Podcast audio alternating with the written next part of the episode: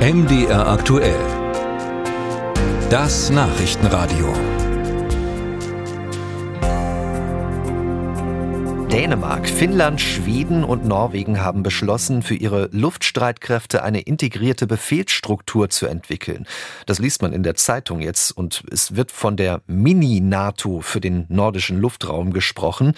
Am 16. März ist das Ganze unterzeichnet worden auf dem US-Militärstützpunkt Rammstein und jetzt erst bekannt geworden, dass es diese Zusammenarbeit gibt.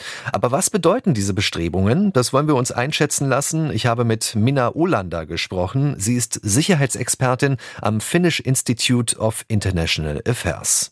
Frau Olander, wir lesen in der Süddeutschen Zeitung, die Länder hätten beschlossen, für ihre Luftstreitkräfte eine integrierte Befehlsstruktur zu entwickeln. Machen Sie uns das ein bisschen greifbar. Was haben diese Länder ganz praktisch vor? Also die Idee ist äh, jetzt vielleicht nicht ganz eine einheitliche nordische Luftwaffe sozusagen zu entwickeln. Also das ist zumindest noch nicht das Ziel. Es könnte natürlich auch bis dahin äh, weitergehen. Aber erstmal geht es eben darum, in vier Bereichen äh, die bereits existierende sehr enge Kooperation noch weiter äh, zu entwickeln, sehr flexibel und, und nachhaltig das, äh, das tun zu können, in allen Situationen, sowohl in Friedens- als auch in Kriegszeiten. Und dazu gehört dann auch eben äh, die erweiterte quasi Informationsteilung, ähm, Luftraumüberwachung und natürlich auch gemeinsames äh, Training und Ausbildung der, der Luftwaffen. Ist das Ganze jetzt beschleunigt worden durch den Angriffskrieg von Russland in der Ukraine?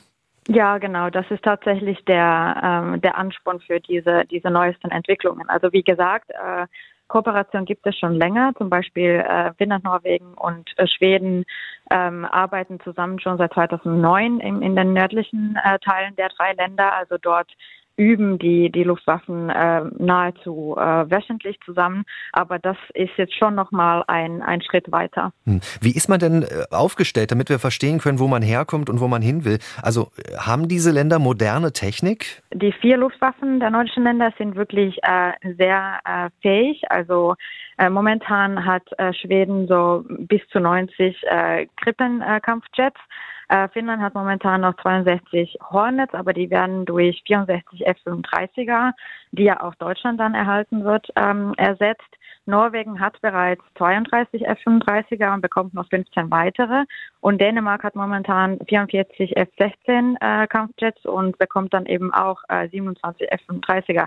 Also das ist schon eine äh, beachtliche Anzahl an diesen F-35er äh, Kampfjets, nämlich äh, insgesamt 143 dann, wenn alle angekommen sind äh, in den drei nordischen Ländern, plus dann die schwedischen Gripens aus eigener Herstellung. Frau Olander, Sie sind ja Sicherheitsexpertin am Finnish Institute of International Affairs. Wie wird das diskutiert? Wie wird das bewertet, diese Bewegung? Das ist ein sehr willkommener Schritt eben in dieser, in diesem erweiterten Kooperationsformat NordEFCO, äh, also nordische Verteidigungszusammenarbeit. Gegebenenfalls werden dann auch weitere Schritte folgen. Es ist nicht undenkbar, dass dann zum Beispiel die Marinen so etwas Ähnliches etablieren. Äh, Finnland und Schweden beispielsweise haben bereits äh, gemeinsame Einheiten äh, in den in der Marinen. Also äh, das wäre dann der logische nächste Schritt. Und ähm, und dadurch, dass Finnland und Schweden jetzt der NATO beitreten, werden eben diese neuen Möglichkeiten ähm, freigesetzt, sagen wir mal so, also für ähm, tiefere Integration in dieser Region. Äh, man spricht ja, weil dieses Vorgehen ähnlich der Taktik der NATO ist, auch von einer Mini-NATO. Warum sagt man nicht einfach, wir bündeln das alles unter der NATO, unter diesem bereits bestehenden Militärbündnis?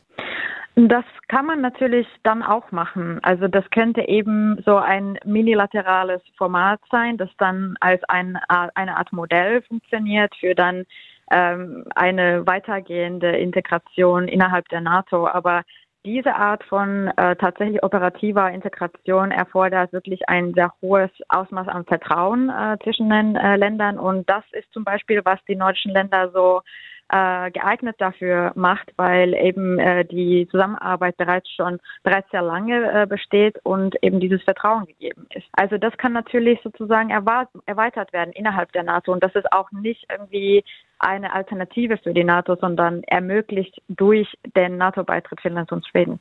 Einschätzungen von der Sicherheitsexpertin Minna Olander bei MDR aktuell.